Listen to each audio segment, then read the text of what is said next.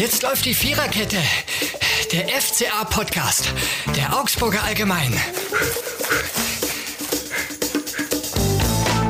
Ja, hallo, da sind wir wieder. Die Viererkette, der Augsburger Allgemein, der Podcast zum FC Augsburg und der Podcast, der schon wieder einen Sieg zu Hause vermelden kann. 2 zu 1 hieß es am Ende zwischen dem FC Augsburg und Werder Bremen. Ein Sieg, der, sagen wir mal, es gab schon deutlichere und klarere. Findest du nicht auch, lieber Robert Götz, der du mit Hallo. dem Spiel im Stadion angeschaut hast? Ja, also das war schon äh, ein Auf und Ab der Gefühle und mit sehr vielen Fehlern auf beiden Seiten. Aber am Ende muss man sagen, zählen die drei Punkte und die WWK Arena wird langsam zur Festung. So ist es, ja. Und umso wichtiger, du sprichst es an, ähm, jetzt gibt es vier Mannschaften, das ist eigentlich das Spannendste, was die Liga gerade zu bieten hat. Der Abstiegskampf. Vier Mannschaften mit 19 Punkten. Die gute Nachricht aus FC Augsburg Sicht, der FC Augsburg ist keiner davon, sondern ja. der FC Augsburg hat äh, 27 27. Punkte, folglich acht Punkte Vorsprung vor den Abstiegsplätzen auch wenn es ein bisschen glücklich zustande gekommen ist, der Sieg, umso wichtiger. Ja, aber wir müssen natürlich darüber sprechen. Also die erste Halbzeit war ein, ein, ein Fehlerfestival, wie ich es selten gesehen habe. Slapstick ja. ohne Ende. Ja, also auch das Gegentor der, der, der Firma FC Augsburg, das Tor der Bremer war ja nennen wir es mal vorsichtig, vermeidbar. Ja, also da geht Gikiewicz so hin, wie man Sehr vorsichtig. Ja, ja, ja, ja, aber es war natürlich in jeder Hinsicht erstmal von beiden Mannschaften ungewohnt hohe Fehlerquelle. Selbst für den FC Augsburg, der zuletzt ja immer mal wieder mit diesem Problem zu kämpfen hatte, aber selbst da war es eigentlich so, dass schon sehr viel daneben gegangen ist. Ne? Ja, was ich nicht ganz verstanden habe, weil das Spiel ist ja optimal gelaufen, ja nach sechs Minuten der Dion Bayo mit seinem ersten Tor in der Bundesliga in Führung gegangen. Da wäre eigentlich so eine Nervosität gar nicht nötig gewesen und eigentlich solche, solche Katastrophenfehler hat man die letzten Spiele oder, oder unter Enrico Maaßen eigentlich nicht allzu oft gesehen, aber dann in der Häufung, es ist ja dann losgegangen mit Renato Vega mit dem Katastrophenpass da im eigenen Strafraum. Und das hat sich ja dann fortgesetzt über Robert Gumni, der zweimal gestolpert ist. In Aktionen, wo er wo es dann gefährlich geworden ist, oder der Mats Petersen da auf der linken Außenbahn, wo er Flanke mhm. schlagen wollte und dann Luftloch geschlagen hat und dann hingefallen ist. Also da war schon sehr viel äh, Hobbyfußball dabei. Genau. In, diesen, in diesen Szenen, ja, will nicht zu nahe treten, den Hobbyfußballern. Ja, ja, die wir doch alle sind, eigentlich. Eben. Irgendwo. Ja, also, genau, also hat ausgeschaut wie manches am Montagabend beim Bolzplatz an der Lechleiten, wo man sich halt so trifft. Aber ich habe es mit einem Kollegen äh, gesprochen nach dem Spiel. Normalerweise, wenn du diese erste Halbzeit anschaust, dann denkst du dir, bei dieser Fehlerquote ist es nur sehr schwer möglich, das Spiel zu gewinnen, wenn du sowas beibehältst, natürlich. Ja, und umso, das 1-1 war okay, ja, dass man mit sowas, äh, dass man mit diesem Spielstand in die Pause gegangen ist. Aber man hat natürlich gesagt, es darf nicht so weitergehen, weil, äh, auch wenn es zu Hause ist, auch wenn du vielleicht ja sogar optisch lange Zeit, zum Schluss natürlich nicht mehr, ein äh, Überlegenheit im Spielfeld hattest, ein, ja, jetzt nicht unbedingt einen Chancenplus, aber hattest lange Zeit mehr vom Spiel als FC Augsburg. Aber natürlich, wenn du hinten so anfällig bist, das, das kann nicht gut gehen. Ja, ja. Sagen wir, was hier runter hat, das war auch der Fehler vom, vom Raphael Gikiewicz vor dem 1-1, ja. Mhm. Weil er hatte wirklich zuvor super gehalten gegen Füllkrug einmal. Aber das war dann das war dann schon ein Anfängerfehler, weil wenn der Torwart mhm. rausgeht, dann muss er den einfach haben und das hat er dann auch hinterher zugegeben, das war sein Fehler. Und mhm. aber ja, das ist schwer zu, schwer zu erklären, ja. Ja, also man sieht ja richtig, wer Hauwe Leo wegbleibt. Also er hat offenbar Leo gerufen oder bleibt weg oder sowas in der Art. Und dann verlässt man sich natürlich als Spieler auch drauf. Der sieht, man sieht ja nur richtig, wie er mit den Händen sozusagen weggeht. So, okay, mach du. Ja, aber wenn der Torwart sowas ruft, dann, dann muss er den Ball halt auch haben. Und vor allem, ich glaube, wenn, wenn er dann nichts macht, also klar, muss der Torwart, glaube ich, schon rausgehen in der Szene. Aber wenn er da nichts macht, dann passiert, glaube ich, auch noch nichts. Ja, also dann, dann denke ich, dann köpft Hauwe Leo den weg und dann ist die Szene auch erstmal geklärt. Aber naja, es sei ihm zugestanden, denn, denn unterm Strich hat er natürlich das ist immer, ich habe da die Noten gemacht am, am, am Samstag. Ja, das ist wirklich komisch. Aufgabe. Ja, wo du wirklich sagst, normalerweise, wenn du das jetzt losgelöst siehst, da steht eigentlich in der Schule der Fünfer. Andererseits war er natürlich auch bei anderen Situationen wieder super auf dem Posten. Mhm. Also als, äh, als Gumni war es, glaube ich, ja, Gumni der dieses Luftloch schlägt und Füllkrug dann so an, an den Ball kommt, der, den taucht er ja schon stark raus und auch ja, andere, den, den, als, als Vega den Fehlpass spielt auf Niklas Schmidt, ja, da ist er auch noch dran gequetscht. Also Fingerspitzen dran, ja. Mhm. Genau, also in der Summe war es dann eine 3, die, die so unspektakulär daherkommt, dass man es eigentlich gar nicht glauben möchte, was an dem Tag, äh, am Arbeitstag von Rafael Gikiewicz alles passiert ist. Wir müssen auch, finde ich, sprechen über Renato Vega, der ganz große Anlagen hat, glaube ich, oder was heißt ganz große, aber der erstmal einen, ja, einen guten Eindruck macht, der spielerisch, glaube ich, schon seine Stärken hat, der im Spiel nach vorne Qualitäten hat, der zweikampfstark ist, der vieles mitbringt, aber der an Sehr diesem Selbstbewusstsein auch auf dem Platz. Ja, auch das, genau, das war auch bemerkenswert. Nach, Ja. nach, nach der Szene, die wir gleich ansprechen werden, da noch die, die Mitspieler zu pushen. Ja, ja, aber ähm, genau, also er hatte auf alle Fälle, das ist das, was man gemeinhin im Sportjournalismus als rabenschwarzen Nachmittag äh, bezeichnet, ne? Renato Vega. Wie hast du es gesehen? Ähnlich. Also sagen wir, äh, der, der Junge ist 19, ja, kommt von Sporting Lissabon 2, ich glaube die dritte Liga oder was er da einige Spiele gemacht hat und wird dann vom Trainer äh, ins kalte Wasser geschmissen, erstmal als linker Verteidiger, dann als Innenverteidiger. Beides fachfremd, tut er glaube ich, als eher defensiver Mittelfeldspieler, aber äh, als Linksfuß und mit einem, mit einem sehr guten Selbstvertrauen ausgestattet, wie du gesagt hast, äh, pusht da gleich die Spieler, dirigiert und, und übernimmt da Aufgaben, die, die man eigentlich eher einem gestandenen Spieler dazu tut, aber das spricht ja auch für ihn, dass er das auch so annimmt, aber am Samstag war er vollkommen neben sich gestanden und äh, muss auch sagen, gut, dass der Enrico Maaßen dann, so jetzt die Fehlaufstellung, das kann man nicht sagen, weil vorher weiß man es ja nicht, aber auf jeden Fall hat er das dann sofort ko korrigiert mit Maximilian Bauer. Mhm. Ja, und auch, genau auch nach. bei dem muss ich sagen, äh, Respekt, also die Leistung, denn ich kann mir vorstellen, dass der äh, psychisch jetzt vielleicht die, die letzten Tage nicht so äh, gut unterwegs war. Ja, also Lächeln Mhm. auf dem Gesicht kann ich mir bei ihm jetzt gerade nicht vorstellen. Und dann so eine Leistung abzubieten, wenn von 0 auf 100 praktisch und, und das auch zu rechtfertigen. Mhm. Also höchsten Respekt für uns. Ja. Ja, genau. Also das war an der Zeit, aber natürlich auch Respekt an Enrico Maaßen, dass er gesehen hat, dass mit Vega wird an diesem Tag jetzt nichts Richtig, mehr. ja. Also äh, hat er nahezu unbedrängt einen Fehlpass, also im Strafraum gespielt. Da war dann Niklas Schmidt, der war selber völlig überrascht, der Mhm. Bremer Spieler, äh, dass er da den Ball bekommen hat, äh, hat dann zum Glück für den FC Augsburg das nicht ganz kaltschnäuzig verwertet, sondern hat viel zu früh geschossen. Der hätte noch aufs Tor gehen können. Das war eigentlich eine hundertprozentige. Mhm. Dikiewicz hält das Ganze. Und es war jetzt nicht die einzige Szene, in der Renato Vega nicht gut aussah. Er hat sich danach auch eine mal wieder eine gelbe, oder mal wieder, nicht er, aber allgemein mal wieder ein FCA-Spieler, der sich eine mittelclevere gelbe Ja. Karte abgeholt hat. Bei dem Einwurf der Bremer war das, gell? Das kam dann ja auch dazu, weil sag mal, Ja. der wäre beim nächsten Fall wahrscheinlich mit Gelb-Rot vom Platz gegangen. Aber mit der Wechsel, der erinnert mich auch an, an das Aus von Maximilian Bauer in der Vorrunde. Das war bei Union Berlin.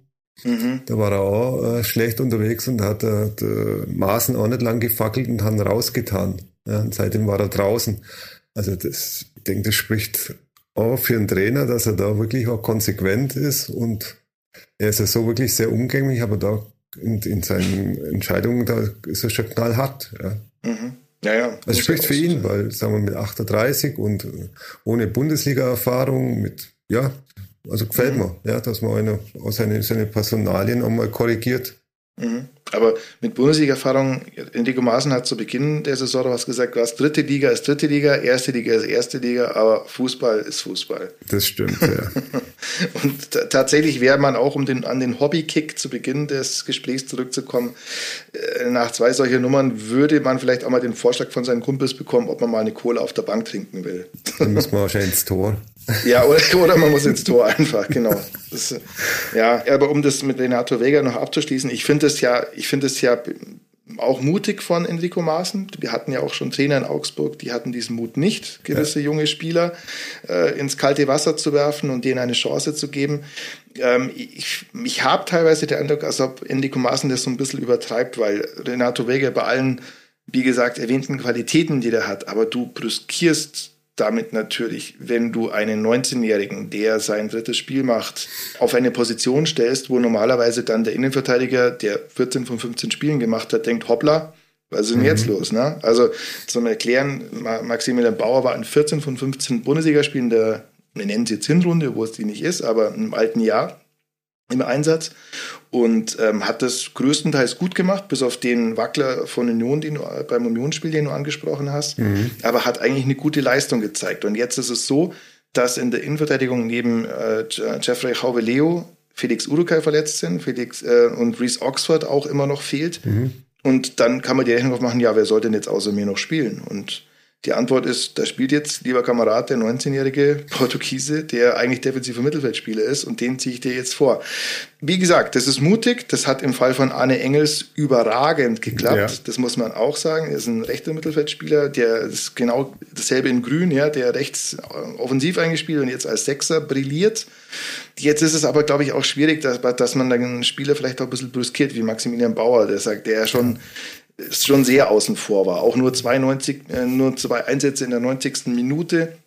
Umso bemerkenswerter, dass er so jetzt äh, zurückgekommen ist, dass er auch so ja, mental stabil war, wie er ja. am Samstag gegen Bremen sich präsentiert hat. Das war schon stark. Ja, aber ja. das ist halt auch nicht selbstverständlich. Und ich, ja, wie gesagt, also ich sehe darin auch eine Gefahr in der Experimentierfreudigkeit von, von ja, Enrico Maaßen. Sag mal, wir sind während der Woche nicht beim Training dabei oder mhm. was, was man mit den Spielern bespricht, ja, wie er es wie es macht. Aber es scheint, dass er da auch den richtigen Ton findet dass der Maxim Bauer, der kann enttäuscht sein, ja, aber er ist gekommen und, und hat abgeliefert. Jetzt bin ich gespannt, was, was jetzt nächsten Samstag gegen Bayern München, was, was sich der Maßen da einfallen lässt. Ja, also mhm. ich glaube auch nicht, dass der Vega jetzt dazu bricht, an dem, dass er rauskommt. So viel Selbstvertrauen und Selbstbewusstsein hat der Junge schon.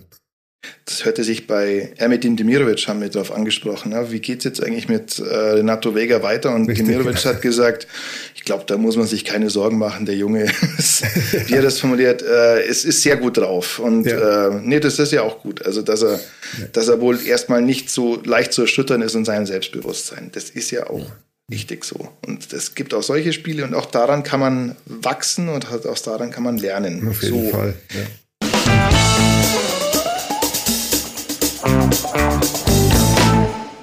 Wir sind bei der ersten Kategorie unseres Podcasts angelangt, dem Mann des Spiels. Und da gibt es tatsächlich die große Auswahl, finde ich. Den bereits angesprochenen Dion Bellio, Maxi Bauer ebenfalls angesprochen, den äh, Julian Baumgartlinger, der gekommen ist, eben fast dieselbe Situation wie Maxi Bauer, auch völlig außen vor. Auch wo man gedacht hat, zum Rückrundenstart, es gibt ja keine Sechser mehr, da muss jetzt langsam mal der Baumgartlinger ran und dann spielt Anne Engels da und spielt sich da fest. Oder eben Ermedin Demirovic, der überragend äh, war, auch, auch wenn er kein ja. Tor gemacht hat, auch eins hätte müssen, machen müssen, wenn man es genau nimmt. Aber der sehr aktiv war, zwölf Kilometer gelaufen ist für einen Stürmer, wirklich sau viel ist das. Und der sich wirklich bis zum Schluss in jeden Zweikampf geworfen hat, auch stark. Also es gibt, gibt die große Auswahl. Wen würdest du da nehmen, Robby? Hm, ich schwank da ein bisschen zwischen, also Baumgartlinger war wirklich, äh, war auch so ein Wechsel vom, vom Trainer nochmal ganz kurz. Er hat dann Niklas Dorsch nach einer Halbzeit raus, der im Interview mit mir auch gesagt hat, er schafft sowieso keine 90 Minuten, vielleicht 60, 70. Aber das war wahrscheinlich auch eine Mischung aus dem, dass er halt äh, nicht so gut unterwegs war gegen Bremen, was bei ihm auch verständlich ist nach der langen Verletzungspause, aber da hat er auch nicht gezögert, der Trainer. Und der, der Julian Baumgartner hat da wirklich äh, Stabilität reinbracht in, in, in, das fragile Gebilde. Aber ich, ich würde eher sagen, also für, für mich war es der Dion Bello, ja, mhm. weil, das, weil das erste Tor war schon wirklich ganz abgezockt für, für jetzt, einen jetzt 20-Jährigen. Ich glaube, am Mittwoch hat er Geburtstag gehabt, hat der Stefan mhm. Reuter uns dann aufgehört am 1. März und ein Schuss ins lange Eck. Und also das, das hat mich für ihn am meisten gefreut, weil er war der teuerste Neuzugang im Winter, hat am Anfang gespielt, hat nicht getroffen, war dann auf der Bank gesessen und so einen jungen, talentierten Spieler haben wir, glaube ich, schon mal gehabt mit ähnlichen äh, ja? Vita. Ja. Nämlich Ricardo Pepi. Ja, ja, okay, aber drei, vier, drei, vier, drei, vier Stufen höher bei, beim, Tran ja. bei, bei seiner, äh, beim Transfer. Aber dem ist er ähnlich gegangen, ja. Er ist mhm. reingekommen, hat, hat gespielt und hat nicht getroffen und, und war dann, ist nicht mehr auf die Beine gekommen. Und das freut mich gerade für den Dion Bayo so, dass, dass das eben dort nicht der Fall war.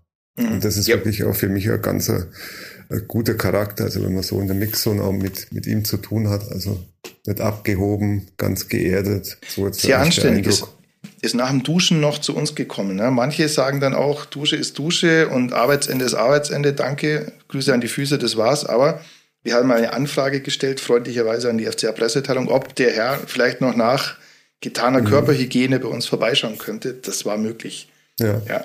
Und er hat auch, äh, um die private Woche abzurunden, eine Wohnung gefunden, hat er uns mhm. erzählt. Ja. Also er wohnt jetzt nicht mehr im Hotel, sondern ist jetzt Proud Resident of Augsburg sozusagen mhm. und hat das Ganze mit einem Tor gekrönt. Also Dian Bellio fand ich auch interessant, weil das hat auch das auch so ein Spielertyp, den man so in dieser Form, also im ersten Jahr noch Berisha, aber auch nicht so richtig, aber den man in dieser Form sonst im Kader auch nicht hat. Also jemand, der jetzt keine, keine Sprintkönig ist, aber der unglaublich schwer vom Ball zu trennen ist. Ne? Also mhm. ich habe es mir ein paar Mal im Spiel gedacht, jetzt ist er eigentlich rein logisch, nach den Gesetzen der Physik müsste jetzt der Ball weg sein. So. Aber er bleibt dann doch bei ihm und er ist jetzt auch so ein, so ein, so ein, er kommt teilweise so ein bisschen behäbig rüber zwar, aber er ist, er ist erstmal sehr, sehr, sehr wichtiger Spieler da vorne drin, wenn er auf Touren kommt. Wie er gesagt hat, I'm the guy in the I'm the guy in the box. Mhm. er ist der Guy in the box, der auf dem man die Bälle spielen kann, so der klassische Mittelstürmer und der tatsächlich auch erstmal vom Ball getrennt werden muss und das ja, hat also beim 1 zu 0 aus Bremer Sicht nicht geklappt, ja. ja das war mein wäre mein Spieler des Tages gewesen. Mhm. Ja, ja, also ich bin ja eher so bei Demirovic, weil ja. wie gesagt, äh, der unglaublich viele Kilometer gemacht hat, im Grunde irgendwann der erste Abwehrspieler war, dann auch clever ist, viele Freistöße gezogen hat, die Zeit gebracht haben in der wirklich hektischen Schlussphase.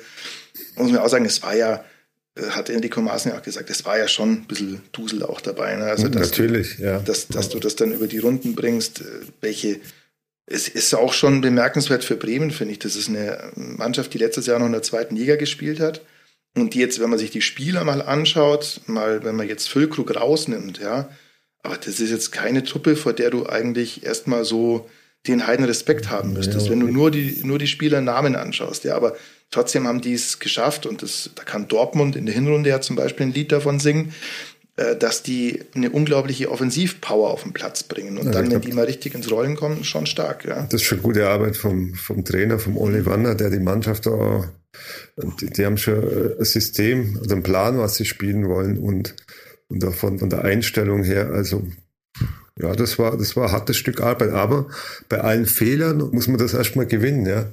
Und das 2-1, also das war schon ein Konto, wo ich sage, da kann man mit der Zunge schnalzen, mhm. ja. Und da sieht man das beim FCA, das ist jetzt noch nicht äh, gefestigt, das ist noch ziemlich fragil alles, aber da haben wir schon gesehen, äh, da könnte was wachsen.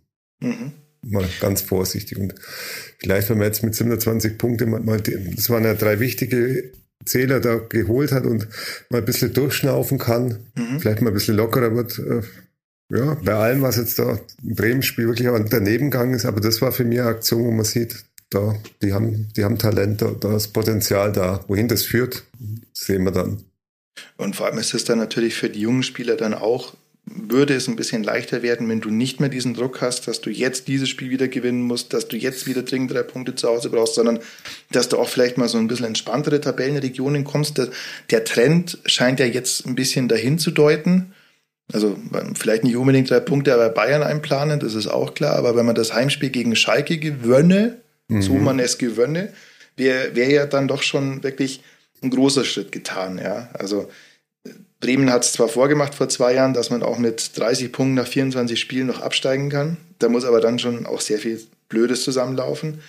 Ja, ich möchte noch ganz kurz Julian Baumgartlinger auch ansprechen, weil das war ja auch jemand, der ziemlich deutlich außen vor war mhm. und der mit fast 250 Bundesligaspielen da gibt es auch welche, die sind da nicht so entspannt auf der Bank. Natürlich war das irgendwo seine Jobbeschreibung, als er den Vertrag hier unterzeichnet hat, dass er professionell sein soll in, in jeder Hinsicht, also sprich im Training Gas geben, aber eben auch ähm, nicht murren, wenn man auf der Bank hockt.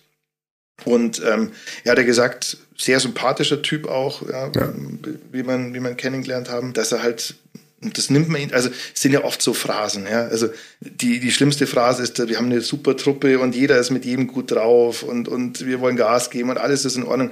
Aber Julian Baumgartling nimmt man es wirklich ab, wenn er sagt, er möchte professionell sein, er möchte den Mitspielern ein Konkurrent sein, mhm. die im Training fordern und er möchte aber auch dem Trainer zeigen, dass er auf ihn bauen kann, wenn es soweit ist und alles darüber hinaus sieht er sehr entspannt mit mittlerweile 35 Jahren im Spätherbst seiner Karriere und was er der Mannschaft geben kann, hat er auch in diesem Samstag gezeigt. Also es war, man hat den Eindruck, dass Niklas Dorsche immer noch ein bisschen mit sich selber und seiner körperlichen Fitness äh, zu kämpfen hat.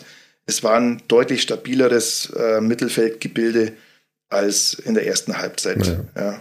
Und da sind wir auch wieder beim Punkt, da profitiert dann wiederum ein Arne Engels davon. Wenn der einen neben sich hat, der anders als jetzt noch, das wird nicht immer so sein, das wird auch besser werden, aber der, wenn er jetzt einen neben sich hat, der nicht wie Niklas Dorsch mit sich selbst zu kämpfen hat, sondern jemand, der in erster Linie mal ja, die defensiven Hausaufgaben machen will, weil eigentlich ist der Engels auch jemand, der im Spiel nach vorne seine Qualitäten einbringen ja. will und kann und soll. Ja, ja ich glaube, es, es war trotzdem wichtig, dass er äh, einen Dorsch von Anfang an aufgestellt hat, denn um Niklas Dorsch zu zeigen, äh, auf dich mhm. baue ich. Ja? ja. Der ist die Zukunft, nicht der Julian Baumgartlinger, ein bisschen perspektivisch gesehen.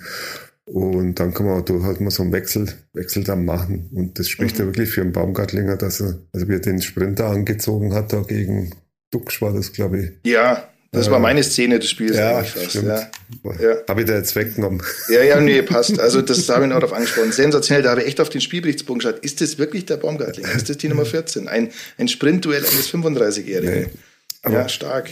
Da sieht man, dass, ja, dass, mhm. dass die Zusammenstellung oder dass die Mannschaft jetzt so nach der Winterpause, dass das schon passt. Ja, mhm. ja also ich bin echt gespannt, wo der Weg hingeht. Ja. Mhm. Aber glaubst du, dass, dass Baumgartlinger nicht gegen die Bayern äh, starten könnte mit diesem defensiven Argument? Und das gleiche gilt ja auch für Bauer, äh, für Vega. Ne? Also äh, Bauer wird die drin lassen. Ja, mhm. äh, auf jeden Fall. Ich glaube nicht, du brauchst gegen, gegen Bayern jetzt nicht die große spielerische Komponente von hinten raus, weil mhm. so viel spielen wirst du da nicht. Und ich hätte jetzt ja nichts dagegen, wenn Niklas, Niklas Dorsch wieder von Anfang an spielt. Also da, mhm. ja, das, das traue trau ihm schon zu. Das, mhm. das, und dann kann man, kann man ja wieder wechseln. Aber wir diskutieren jetzt auch schon, dass das Spiel auch, dass, dass der Kader jetzt auf der Breite und der Qualität, dass sie da was gut gut gearbeitet haben, ja. Dass das jetzt kein Wechsel einen Qualitätsverlust bedeuten muss, sondern dass, dass man da auf der kleinen Ebene weiterarbeiten kann. Und das, das gefällt mir gerade am FCA. Mhm. Ja. ja, und dass es auch tatsächlich mal so unangenehm das für die Leute sein mag, die es betrifft, aber erstmal natürlich Härtefälle gibt dahingehend, ja, dass es Spieler gibt, die ja eigentlich schon auch spielen könnten, aber die jetzt einfach gerade durch den Konkurrenzkampf, den du jetzt hast, ja, dann auch mal hinten anstehen und dass sich die Mannschaft nicht von selber aufstellt, ja, ja. schon auch was wert. Keine Ausgabe der Viererkette ohne eine Gikiewicz-Teil. Auch mhm. diesmal ist es nicht so. Rafael Gikiewicz, äh, Hinspiel gegen Werder Bremen, das war ja eines der sportlichen Highlights seiner Hinrunde ja. mit einem gehaltenen Elfmeter in der Schlussminute. Aber natürlich auch etwas, was ihn dann auch wieder auszeichnet, dass er gern mal die Reibung sucht mit äh, gegnerischen Fans. Und ich glaube, speziell bei den Werder-Fans hat er da einen Crush gefunden. Ja, ja mein, in Bremen hat er ja zuvor den Elfmeterpunkt malträtiert wie Weiland äh, Marvin Hitz. Und dann den Elfmeter halten und dann noch äh, vor der Fanblock Werder Bremen da dann noch äh, ja, die zu reizen also das hätte sich meiner Meinung nach in, in Bremen hätte sich sparen können, weil da war es ja dann wirklich kurz vor dem Platzsturm. Da waren schon ein paar so Idioten äh, unten, unten an der Werbebande gestanden. Und wenn er da sagt, habe alles abgeliefert, mhm. freue mich für mich intern mit der Mannschaft in der Kabine, alles Mögliche und lass die Idioten da hinten pfeifen, schreien, was sie, was sie wollen, dann wäre das okay gewesen. Ja. Also da war, glaube ich, ein großer Fehler. Jetzt äh, Samstag im eigenen Stadion, er hat eine gute Leistung, Boden, ja, hm, muss man es auch nicht unbedingt machen, aber da verstehe ich es noch mehr. Ja, ja also nach dem Motto, weil es dein Mund wenn das, ist. Wenn das alles stimmt, davon gehen aus, was er noch alles mhm. noch äh, erzählt hat, dass halt auf den, seinen Social Media Kanälen, die er ja auch, wo er auch unterwegs ist, seine Familie und seine Kinder auch heftig beleidigt worden sind, dann, dann gehört sie das auch nicht, ja. Und ja, dann versteht man so eine Reaktion vielleicht bisschen mehr. Es gibt mhm. Profis, die regeln das anders, aber so ist er halt der, der emotional, ein bisschen extrovertiert ist er auch, nimmt kein Blatt vom Mund. Und ja, dann, damit muss der, muss der FCA leben, ja. Ja, das ist es halt. Der, der soll sich ja nicht verstellen. Das ist ja nee, der, wie er ist.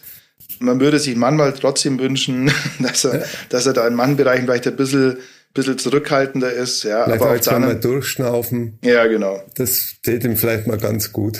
Sollte man eigentlich meinen, dass man das mit zwei Kindern kann. Also, dass, dass man das mit zwei Kindern, die er ja hat, mittlerweile gelernt hat, dass bevor du jetzt, jetzt, jetzt hochgehst, erstmal durchatmest. Und das hilft dir oft auch. Also kann ich aus eigener Erfahrung sagen. Und das, naja, und auch harte Ansagen, die nutzen sich ab. Auch das ist ein, äh, ein Erfahren des Elterndaseins, ja. ja Aber, ich glaube, glaub, äh, zwischen Werder-Fans und Giekewitz, das wird keine Freundschaft mehr.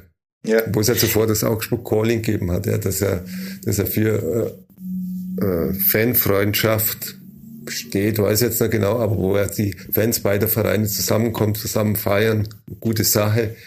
Aber ich glaube, Giekewitz braucht man da nicht als Spieler mal einladen. Das wäre natürlich witzig irgendwie. Vielleicht Giekewitz zum Augsburg Calling Konzert am Freitagabend da, da reinzuladen, ja.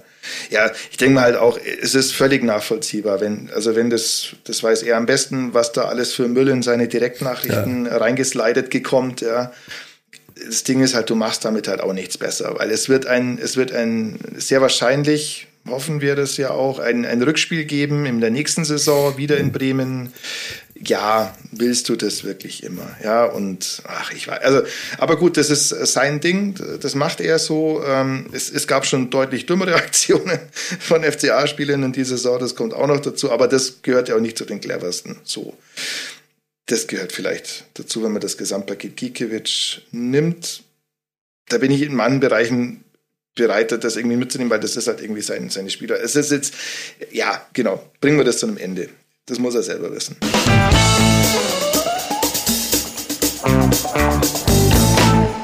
Die zweite Kategorie, die wir hier behandeln, ist diesmal auch passend zu dem, was wir vorhin schon besprochen haben, die vielen Slapsticks-Dinge, die wir gehört haben, das bisschen Glück, was dabei war. Es ist diesmal Sklane Glücksspiel von Voodoo Jürgens. Nicht Udo, sondern Voodoo Jürgens.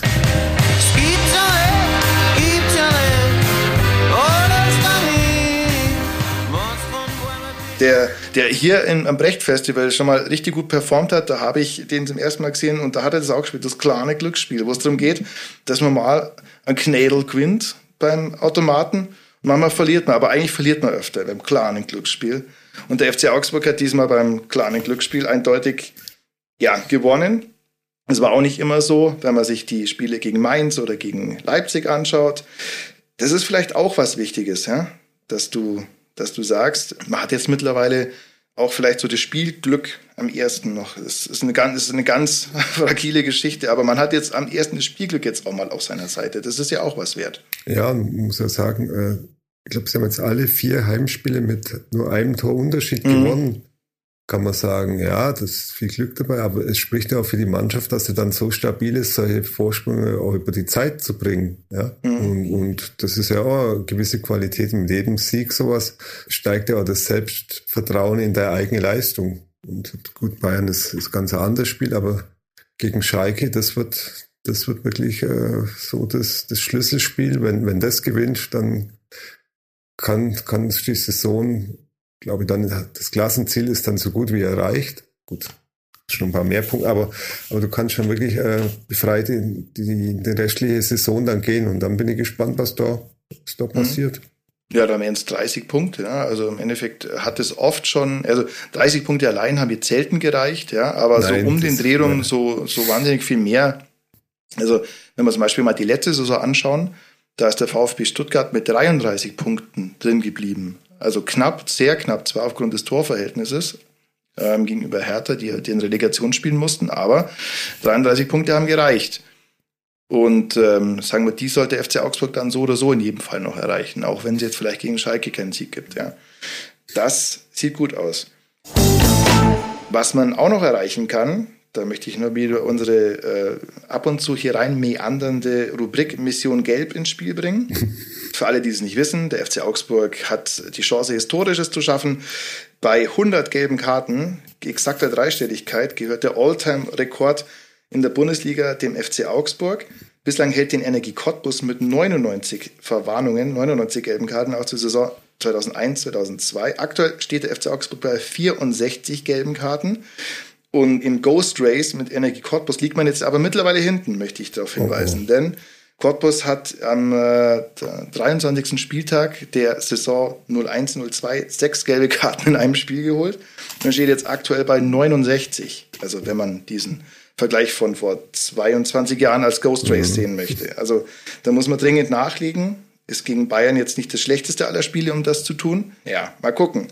Auf alle Fälle ist es noch drin, aber es, äh, man darf jetzt nicht nachlassen. So. Gegen wir Bremen waren es, glaube ich, zwei, gell? Vega äh, und Petersen. Ich glaube, ja. Vega, ja, Petersen, ja, ja zu mehr hat es leider nicht gereicht, muss man Bremen, sagen. Bremen hat drei.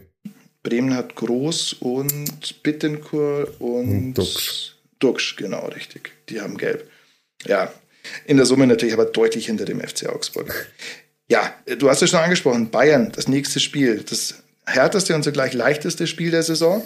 Dann das vielleicht wichtigste der Nierenzeit, Schalke zu Hause. Dann geht es nach Wolfsburg auswärts, Köln zu Hause, Leipzig auswärts. Und, das ist eigentlich die beste Nachricht der Terminierung, gegen den VfB Stuttgart ein Freitagsspiel. Und wir wissen ja alle, die letzten sechs Freitagsspiele alle gewonnen. Vielen Dank, DFL, an dieser Stelle für diese Spielansetzung. Toll, toll, toll. Stefan Reuter fand es gar nicht so interessant. Wir haben darauf angesprochen, ja, aber, nee, aber das irgendwie fand ihn, fand, naja, fand er gar nicht so interessant. Naja, gut. Vielleicht eher so unser Ding, die Freitagsspiele. Ja, ich glaube, dann haben wir es, oder? Ja. ja. Dann schauen wir okay. mal, was, was, nächsten Samstag in der Allianz Arena passiert. Mhm. Ja, nachdem sie komplett zermürbt sind. Wir sind am mhm. Mittwoch, glaube ich, bei der Gegnerbeobachtung. Genau, richtig. Ich werde, der Nebenprodukt wird ein Artikel für unsere Zeitung sein. Richtig, ja. genau, aber ich werde mir das, werde mir das Spiel hartes Brot am Mittwoch wie, anschauen. Wie. Paris das macht. ja, genau, wie Paris und dann kann man vielleicht irgendwie auch ein paar äh, Erkenntnisse draus ziehen, ja. Ob man, ob man vielleicht irgendwie auch so ein Mbappé irgendwo rumsitzen haben, den man einwechseln ja, aber, kann. Also mal, Stefan Reuter hat es ja auch gesagt, ihm wäre das lieber gewesen, wenn wenn Bayern jetzt zwölf Punkte Vorsprung gehabt hätte in der Meisterschaft und vor dem, mhm. vor dem Champions League-Spiel auf dem FCA getroffen wäre. Das waren oft ganz gute Konstellationen, ja. ja dass man unter der, unter der Woche oder am Wochenende so einen Gang zurückschaltet, ja so wird es entweder mit Euphorie oder vielleicht auch mit, mit, mit Wut mhm. auf den FCA gehen. Und bei der Tabellenkonstellation, wie es auch gerade vorne ist, äh, mhm. wird Bayern da nicht, nicht langsam tun. Ja. Da gibt's nichts zu verschenken. Oder ja. mal den, den einen oder anderen mal Spielpraxis sammeln lassen, sondern das wird. So einen Cancelo so einen Cancelo mal ja. Spielpraxis sammeln lassen. Das ist ja auch. Der Bank halt, die die da haben, ja, die da rumsitzen. Ja, ja. es sind immer noch ein paar ganz okay Kicker dabei. Ja, ja. Auch die würden beim Montagskick wahrscheinlich eher mitspielen als auf der Bank hocken. In diesem Sinne. Vielen Dank, lieber Robby, fürs Mitdiskutieren. Vielen Dank an euch fürs Zuhören. Vielen Dank an alle, die unseren Podcast weiterempfehlen und weitersagen und die, die ihn anhören und die, die ihn abonniert haben. Zu hören gibt es uns überall da, wo es Podcasts gibt und auf unserer Homepage augsburgerallgemeine.de im Webplayer. Wir hören uns nächste Woche wieder. Vielen Dank und ciao. Alles klar, ciao. Das war die Viererkette, der FCA-Podcast der Augsburger Allgemein.